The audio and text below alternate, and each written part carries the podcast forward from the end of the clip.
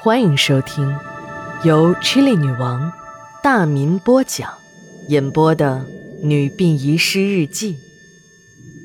本故事纯属虚构，若有雷同，就是个巧合。第二卷第二十章上。九月八日，阵雨。刘姐真的自己花钱给牛阿婆买了一个新的骨灰盒。她这样做的目的，一是因为自己打烂了人家的阴宅，赔人家一个新的也算是合情入理；二是她感觉老太太可怜，生前住着巴掌大的公房，死后再住这么简陋的阴宅，未免太寒酸了。这社区的领导也太不通情理。虽然把老太太生前照顾得很好，可为什么在老太太的后事上却要省这么一笔钱？刘姐想不通。反正那个三合板的盒子也已经被自己给弄坏了，不如就直接送个顺水人情，让牛阿婆和别的逝者一样，也能住上像样的阴宅。刘姐这么做也是出于一片好心，不过好心不一定就能把事情给办好。刘姐这次的好心，就让自己栽了个大跟头。刘姐那些天很忙，除了要上班，晚上还要去收拾一下自己的新楼。她在市区的老楼拆了，那里是市区繁华的地段，寸土寸金的地方。拆迁的这所老宅，让她得到了一大笔的补偿款，加上自己家的积蓄，在一个新建的小区买了一栋大房子。一百多平的房子一下子倾尽了他所有的家底。这新建的小区和拆迁方是同一家公司，是这个城市里有名的开发商，垄断着地产界的半壁江山。这住大宅子的心情好啊，没钱装修就自己简单搞一下。虽然没有装修公司弄得漂亮，可这 DIY 的感受也很美。交通不便，就自己骑电动车上下班。人家开发商说了，这里还有国际零售业巨头要盖购物中心，就是地铁也马上就要修到这儿了。带着开发商承诺的美好希望，很多人都买了这里的房产，入住率还不错。刘姐以前市区的老街坊们，由于有回迁优惠政策，也大多搬进了这个小区。刘姐的老公赵哥。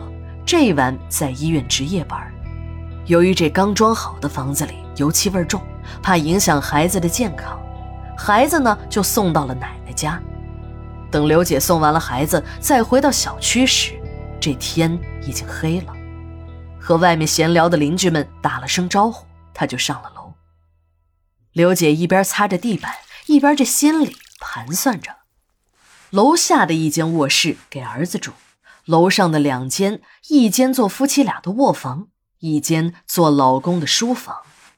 这大房子好是真好，可这一遍卫生打扫下来，就能把人累得直不起腰。刘姐斜靠在沙发上，不知不觉的就睡着了。也许是这些天太累了，体力有点透支，刘姐这一夜连梦都没有做，睡得很香。只是睡到半夜时，她感觉有点凉，刚想起来拉张毯子盖上时，这种凉意立即被温暖取代了。她的眼皮很沉，又一阵睡意袭来，她再一次睡了过去。第二天早上醒来，刘姐发现自己的身上真的盖着一条毛毯，脑袋下面也不知道什么时候多了一个枕头，她还以为是自己的老公回来过。可打电话一问，接电话的是医院的一个同事，说赵哥在值班室里睡觉，还没醒呢。简单的洗漱了一下，刘姐推开了门，想去上班。一开门，她发现门口放了一个布包，好奇的打开一看，那东西她太熟悉了，竟然是一个骨灰盒。刘姐看看左右无人，提着布包飞快的出了小区。要是在小区里被街坊看到自己家门口放了一个骨灰盒，人家不被吓死才怪呢。就是十几年的老街坊也不知道刘姐在殡仪馆上班，只要有人问，她就会说是在民政局的下属公司工作。因为民政局是个清水衙门，也没有人找他办什么事儿，这个善意的谎言也就一直这么说着。毕竟，让普通人知道自己在殡仪馆工作，对谁的心理上那都是一个冲击。这个骨灰盒，刘姐认识，正是她赔给牛阿婆的那个，上面的标签还是她亲手贴上去的。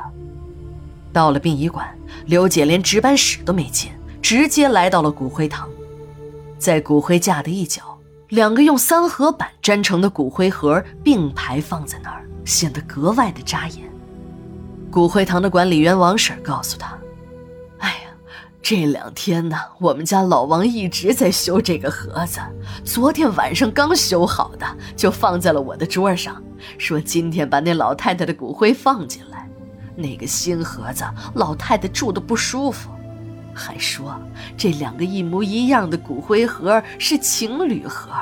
嘿，没想到我今天早上一来，那盒子不知道什么时候自己上了骨灰架，也好，省得我还得帮他弄。这下刘姐是真的有点懵了，一愣神手里的布包掉在了地上，咣当一声，里面的骨灰盒摔了出来。王婶儿也直了眼，哎，小刘，这是怎么回事啊？老太太的盒子怎么会在你手里？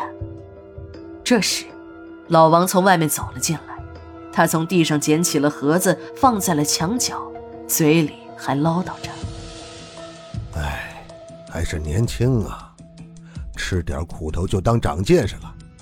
没事了，去上班吧。”刘姐跟在老王的后面。麻木机械地向门外挪动着脚步。后来，刘姐才知道，那两个用三合板粘成的简陋骨灰盒，是老牛头活着的时候亲手用三合板粘的。粘的时候，他就和老伴儿牛阿婆说：“这两个盒子呀，是我们俩以后的归宿了。这辈子我们穷啊，我干了一辈子。”也没有自己的房子，要不是单位看我可怜，这二十平米的小公房也得收回去。不能总这样没有自己的房子呀。就是人家让咱们住，咱们心里也不踏实呀。下辈子的房子，我早点盖好。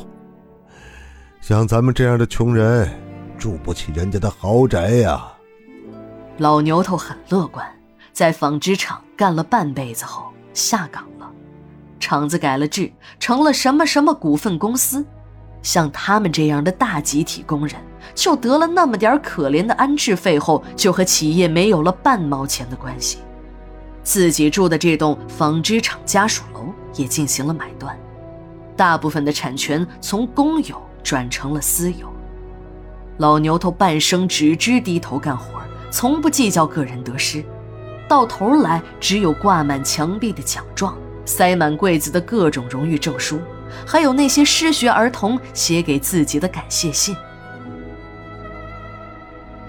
第二卷第二十章，下，马上回来。